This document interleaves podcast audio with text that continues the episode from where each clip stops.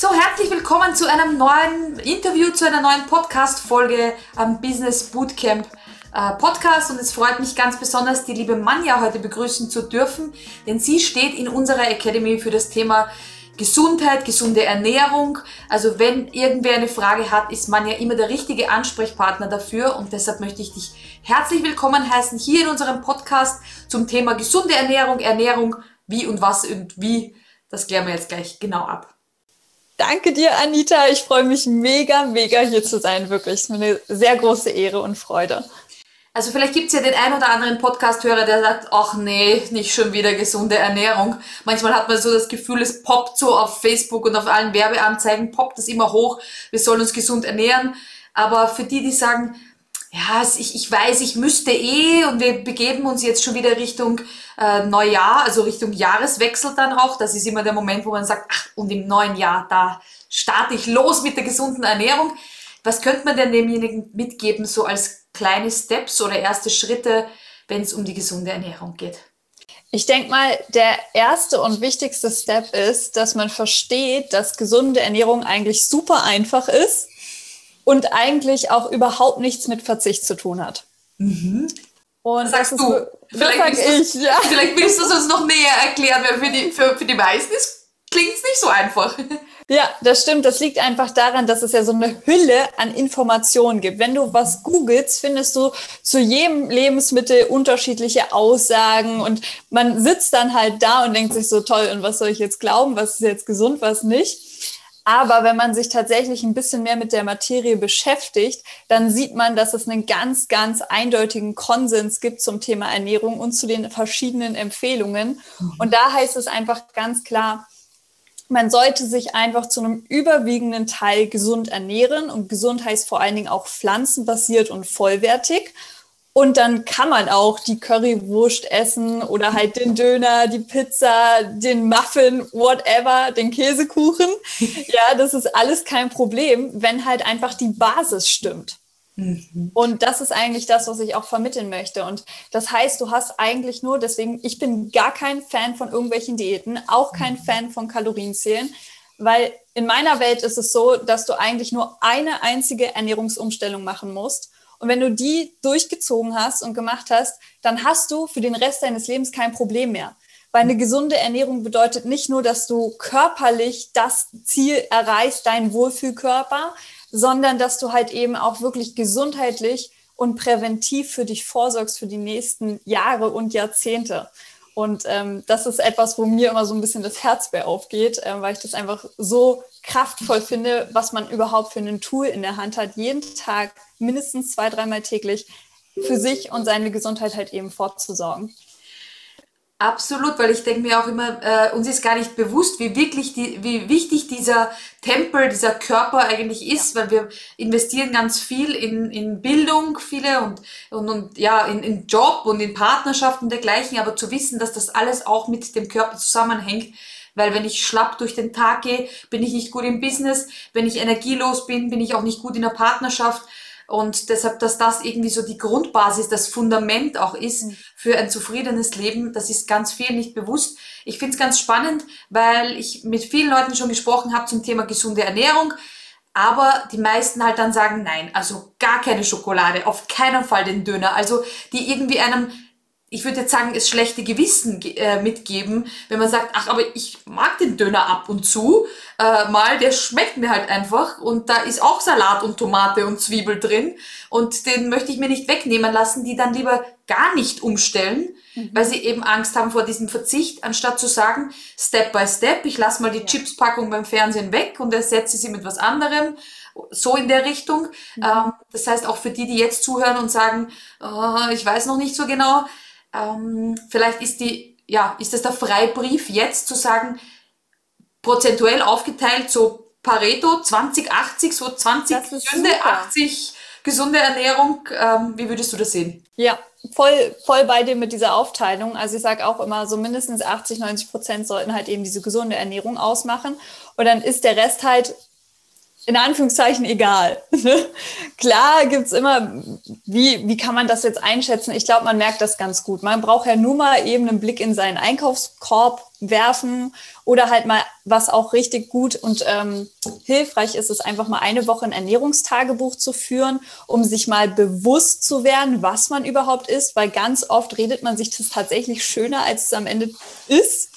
Und dann hat man aber einfach mal so einen klaren Blick auf das Ganze und kann sagen, okay, und was kann ich jetzt machen, um das Ganze einfach Stück für Stück, was du schon gesagt hast, mhm. gesünder zu gestalten? Weil der Punkt ist, die wenigsten sind bereit dafür, von 0 auf 100 alles zu verändern. Mhm. Und deswegen bin ich ein ganz großer Freund davon, einzelne kleine Schritte zu gehen, die dann halt eben langfristig gesehen auch wirklich äh, ans Ziel führen, ohne Jojo oder irgendwas. Und ähm, da ist ein ganz einfacher Schritt zum Beispiel, dass man sagt, eben was du schon gesagt hast, man lässt mal eben die Chipstüte weg am Abend und isst stattdessen halt irgendwie einen anderen Snack, zum Beispiel halt tatsächlich irgendwie einfach Gemüse oder süßes Obst oder whatever, was man halt gerne mag, Nüsse, Kerne, Samen. Ähm, und das Ding ist einfach, man kann, oder mein, mein Lieblingsschritt, den man machen kann, ist zum Beispiel auch einfach Weißmehl mit Vollkorn zu ersetzen. Mhm. Ne, das ist so, das ist so einfach und so unglaublich effektiv, ja, weil es Heißhunger zum Beispiel vorbeugt. Man nimmt viel mehr Ballaststoffe auf, man hat komplexe Kohlenhydrate, man bleibt länger satt, man hat mehr Energie, man fördert die Verdauung. Also es sind so viele Sachen, auf die man profitiert. Und wichtig ist aber, was du vorhin schon angesprochen hast, dieses Thema, dass ähm, so viele Leute einen eben dieses schlechte Gefühl geben und sagen, ja, nein, du darfst auf keinen Fall mehr Zucker essen, raffinierten Zucker, du darfst auf keinen Fall mehr den Döner essen. Ich glaube, dass das tatsächlich ein, also gefährlich ist, weil das halt eben diesen, diesen Stressfaktor beinhaltet und auch eben dieses Gefühl, dass man sich komplett einschränken muss. Und eine eingeschränkte Ernährung ist oftmals eine einseitige Ernährung und eine einseitige Ernährung ist wiederum niemals gesund. Und ich kann diese Leute aber total gut nachvollziehen, weil ich vor ein paar Jahren genauso gedacht habe. Also in meiner Welt gab es auch nur dieses Schwarz oder Weiß und Schokolade ist einfach ungesund und Punkt aus Ende, egal wann und wie viel du davon konsumierst. Aber ich finde, ein Beispiel, das muss ich ganz kurz so reinbringen. Du siehst, ich kann da reden und reden.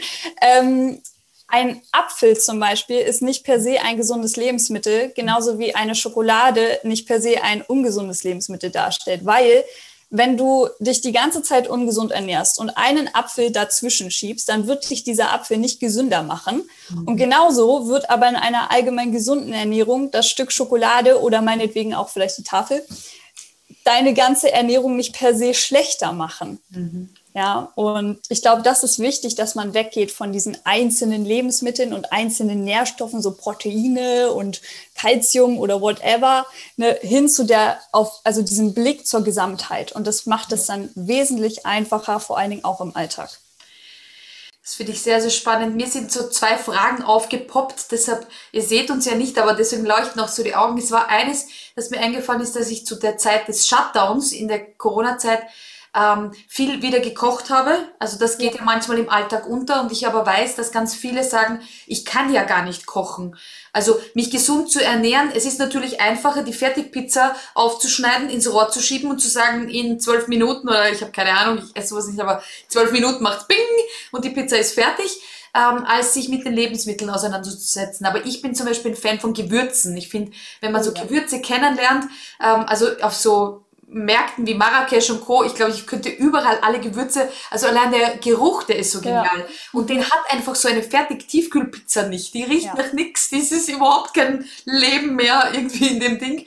Ähm, und deshalb hätte ich halt jetzt auch so den Impuls gegeben, sich mal so Rezepte rauszusuchen. Die müssen nicht immer die hochtrabenden, komplizierten mit einer Prise dort und einer Prise dort, sondern mal zu schauen, was gibt's denn so für Rezepte, die ich ausprobieren könnte, dass man wieder fühlt, wie so ein frischer, knackiger Salat ist oder wie das einfach, das nicht aus der Packung rausgerissen ist. Also ja. Also das ist so, ist mir gerade aufgepoppt. Vielleicht magst du noch was zu dem Thema Kochen oder Kochen lernen sagen. Also es ist wie bei allen Dingen, da fällt einfach kein Meister vom Himmel. Genau. Und da, da muss man sich halt dann auch einfach mal ranwagen. Und ich finde, entweder du investierst halt die Zeit da nicht und sparst sie, indem du halt dir irgendwelches Fastfood reinziehst. Ja, aber dann wirst du sie später investieren müssen. Mhm. Und das ist halt das Ding. Man muss ja immer im Hinterkopf haben, wie viele ernährungsbedingte Erkrankungen es heutzutage gibt. Und das ist leider ein extrem ernstes Thema, aber ich finde es dramatisch. ich finde es wirklich dramatisch, weil es sind alleine über 600.000 Menschen pro Jahr alleine in Deutschland, die zum Beispiel an Herz-Kreislauf-Erkrankungen sterben. Mhm. Und Herz-Kreislauf-Erkrankungen können oder werden zum größten Teil ernährungsbedingt verursacht. Und wenn man sich das mal vor Augen führt, die Wahrscheinlichkeit ist höher, dass ich an einer Herz-Kreislauf-Erkrankung sterbe, wie bei einem Autounfall. Mhm. Ähm, das finde ich immer, und dann ist das doch eigentlich, also für mich ist es Antrieb genug zu sagen, ich stelle mich in die Küche und ich setze mich damit auseinander. Und ganz ehrlich, es macht auch total Spaß. Wenn man sich da selber mal rein geht oder reingeht und in so, eine, in so einen Forschergeist begibt und sich ausprobiert einfach. Natürlich gibt es auch mal Gerichte, die schmecken komplett scheiße. Ja, aber das ist ganz normal. Man probiert sich da einfach aus. Und irgendwann, Anita, und das kennst du bestimmt, da verändert sich auch dein Geschmack und du lernst Qualität zu erkennen. Und du willst dann gar nicht mehr dieses Tiefkühlzeug, jedenfalls nur noch sehr, sehr, sehr, sehr selten, weil du einfach merkst, dass es, wie es schmeckt, wie viel, ne, diese ganzen künstlichen Geschmacksstoffe und so weiter, das kriegt man irgendwann mit. Und außerdem merkst du dann auch irgendwann diesen Unterschied, was es mit deinem Körper macht, ne, wie sich das auswirkt, wie schwer das eigentlich in deinem Bauch liegt und ähm, wie viel Energie dir das Ganze raubt. Und dann wird man automatisch lieber einfach zu frischen Sachen greifen und auch lieber selber kochen. Und wie gesagt, also da kann ich auch nur empfehlen, was du gesagt hast, einfach mal auf die Suche zu gehen nach gesunden und einfachen Rezepten und ähm, wirklich nach einfachen Rezepten und sich dann daran zu wagen und ähm, sich da auch Zeit zu geben. Ne? Genau. Absolut, ja, also es ist total meins. Ich finde dieses, ähm, so wie du sagst, dieser Forschergeist, wenn man dann Rezepte sieht, wo man sagt, ah, ich würde das gerne ausprobieren, wenn man da mal begonnen hat und der Mythos, dass das länger dauert als so die Fertigpackung, stimmt gar nicht, weil in der Zeit, wo das Nudelwasser kocht oder was auch immer man sich herrichtet, ja. kann man schon wieder das Gemüse schneiden. Also mhm. wenn man das so ein bisschen übt, dann merkt man auch, dass in kürzester Zeit wunderbare, gesunde Sachen, also ich sage immer 15 Minuten, 20 Minuten ist ein ja. leckeres Essen gekocht und das geht so fix ähm, da dauert es länger, etwas aufzutauen und, und oder was auch immer man halt dann aufmacht, Packung und ewig lang dahin vegetieren lässt. Also deshalb auch die Ausrede, es dauert zu lang, ähm, finde ich, kann man gar nicht gelten lassen. Mir ist noch was eingefallen, was ich dich unbedingt fragen möchte, weil wir darüber gesprochen haben. Und zwar ist es das emotionale Essen. Das ist die Belohnung, also wenn man den ganzen Tag hart gearbeitet hat oder viel Stress hatte und man gönnt sich dann was oder eben dem, ich bin im Stress, also gönn ich mir oder muss etwas essen, damit ich diesen Stress wieder aushalte. Also dieses Thema emotionale Essen würde ich gern auch nochmal den Podcast-Hörern näher bringen, weil vielleicht fühlt sich der ein oder andere dadurch ertappt und merkt, ups, das bin ich und ja, kriegt dadurch durch unser Interview einen kleinen Ansporn. Ja, gern, auf jeden Fall. Ich denke tatsächlich, dass ähm, dass so gut wie jeder ein emotionaler Esser ist und der eine einfach mehr und der andere einfach weniger. Und es ist jetzt auch per se halt auch wieder gar nicht schlimm. Es mhm. kommt halt auf das Ausmaß an. Weil wenn wir gelernt haben, unsere Gefühle durch Essen zu kompensieren oder es jedenfalls zu versuchen, ähm, dann kann das mitunter dazu führen, dass obwohl wir wissen, dass wir vielleicht uns ungesund ernähren und obwohl wir vielleicht sogar wissen, wie eigentlich eine gesunde Ernährung aussehen sollte, wir es einfach nicht hinbekommen. Mhm. Ja, und das ist halt dieser, dieser große Punkt, dass man halt wirklich es schafft, das Ganze auch umzusetzen. Mhm. Und oft ist es halt eben diese, diese emotionale Bindung, die wir zu bestimmten Lebensmitteln oder bestimmten Geschmäckern einfach entwickelt haben, die uns halt daran eben hindert. Also es kann sein, dass man eben, was du schon gesagt hast, aus Stress ist, aus ähm, Frust, aus Trauer, aus Wut, aus Langeweile. Das gibt so viele unterschiedliche Varianten, auch aus Leere. Ja, es gibt ja Menschen, die fühlen sich sehr leer irgendwo, irgendwie nicht erfüllt und dann versuchen sie diese Leere durch Essen zu kompensieren. Ne? Ähm, in dem Fall vielleicht eher wirklich das Thema Stress, ne? dass man irgendwie wirklich das Gefühl hat, so jetzt muss ich mich aber nach dem harten Tag wirklich mal belohnen. Und was man da am besten machen kann oder was da mein, mein größter Tipp ist, ist sich erstmal das bewusst zu werden. Also, dass man sich bewusst wird, aus welchem Grund esse ich gerade überhaupt und dass man ganz präsent ist. Das ist auch extrem gut für die Verdauung übrigens.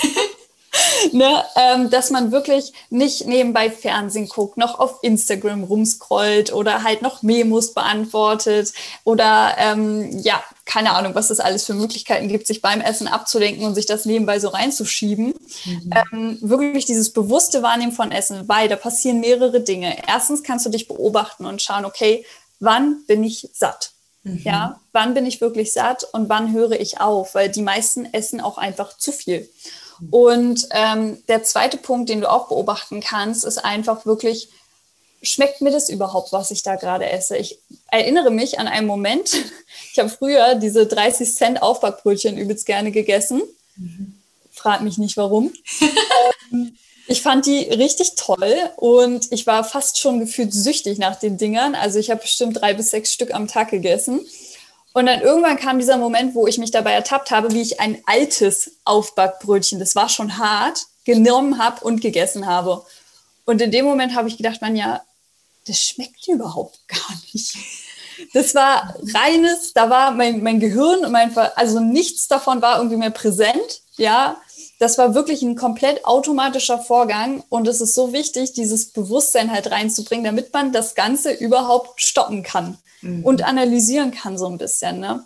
Mhm. Und sich dann vor allen Dingen natürlich auch zu fragen, weil das Ding ist, klar, Essen kann oder sorgt tatsächlich dafür, dass wir zwischendurch so diese Dopaminausstöße haben, ne, dass unser Glücksgehirn stimuliert und aktiviert wird. Wir fühlen uns kurz wirklich richtig gut. Mhm. Aber spätestens nachdem die ganze Tafel Schokolade vernichtet ist oder halt eben schon die zweite Tiefkühlpizza, kommt halt das schlechte Gewissen, kommt vielleicht das Schamgefühl, kommt die Wut, kommt Versagungs... Äh, ja, du weißt, was ich meine. Man fühlt sich schlecht und man spürt es vielleicht sogar auch auf körperlicher Ebene, dass es einem überhaupt nicht gut getan hat. Und ähm, langfristig gesehen, davon brauchen wir gar nicht sprechen, ist einfach nicht gut. So, und bei dem Thema ist es halt, wie gesagt, wichtig, dass man versteht, dass man diese, diese Emotionen, die da hochkommen, dieses Stress oder halt Wut oder Trauer, dass wir das niemals mit Essen befriedigen können. Mhm.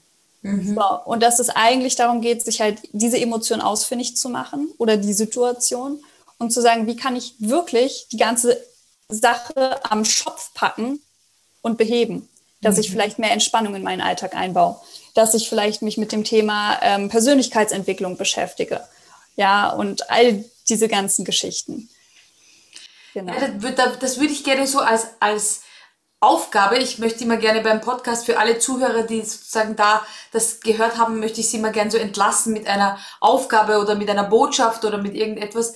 Also da würde ich gerne jedem sagen, so zusammenfassend, und da gebe ich dir gleich die letzten Worte, aber zusammenfassend, es ist vollkommen in Ordnung, ab und zu sozusagen Dinge zu essen, wo wir wissen im Hinterkopf, na gut, das ist jetzt, zählt jetzt nicht zu den gesunden Dingen, ähm, aber solange der Großteil unserer Ernährung gesund, vollwertig ist, ähm, dann und pflanzlich, dann ist es natürlich äh, vollkommen okay, darf ich auch haben, wenn ich merke, dass ich Dinge esse aus Langeweile, aus Frust, so nebenbei, dann darf ich da genauer hinschauen, ob ich nicht hier ein, ein anderes Ventil, eine andere Möglichkeit finde, mich zu entspannen, anstatt irgendwas reinzuschaufeln und so kleine ja, Dinge, die so im Alltag sich einschleichen, wie immer die Chipspackung vor dem Fernseher zu nehmen oder immer so, wie du sagst, immer das Brötchen zu essen, ohne es wirklich zu fühlen. Also so eine Gewohnheit, mal ein bisschen von außen zu betrachten, zu schauen, ob man nicht hier einen Hebel bewegen kann. Ich glaube, wenn man so ganz kleine Hebel bewegt im Alltag, diese kleinen Dinge, dann hat das schon große Ausmaße auch in Richtung Zukunft, damit wir lange gesund leben können und nicht zu den 60.000 600.000 oder was auch immer du gesagt hast, 600.000 Todesopfern zählen, sondern dass wir noch lange in diesem Tempel wohnen dürfen. Und ich würde gern dir die Abschlussworte geben, was du so als Botschaft an die Leute, an die Podcasthörer mitgeben möchtest. Das hast du sehr schön zusammengefasst, Anita. Ich danke dir. Und ähm, als letzte Botschaft vielleicht wirklich, dass man seinen Körper wieder als das Wunder und halt eben als diesen Tempel erkennt, der er wirklich ist. Weil oftmals gehen wir so katastrophal mit unserem Körper um und auch mit unserem Geist. Und eigentlich sind wir so unfassbar komplex. Und ich finde es jedes Mal beeindruckend, wenn man sich auch die einzelnen Abläufe anschaut, wie der Körper aufeinander abgestimmt ist. Das ist auch eine einzige große Symbiose eigentlich. Und der hat so eine unglaubliche Regenerationskraft. Und einfach sowieso, was wir durch ihn und mit ihm leisten können, ist eigentlich wirklich etwas, wo ich sage, der hat das Allerbeste verdient. Und quasi jeder von uns hat einfach das Allerbeste verdient. Und jeder von uns hat auch einfach wirklich Gesundheit, Lebensqualität, ja, Freude, diese Dinge verdient und ähm, darum geht es bei der ganzen Geschichte. Ich finde es super, ich bin total begeistert. Ich merke, das sprudelt aus dir raus und ist ein wahres Thema. Also ich finde das großartig. Deswegen vielen herzlichen Dank, dass du dir die Zeit genommen hast für dieses äh, Podcast-Interview. Ich hoffe, wir haben ganz vielen da draußen einen Anstupser gegeben, auch noch vor Silvester kleine Schrauben zu, zu drehen. Und ja, lass uns in 60 Jahren nochmal reden, wo wir sind, wie es uns geht. Da machen wir uns ein neues Date aus, würde ich sagen. Sehr gerne. Danke dir. Tschüss. Ciao.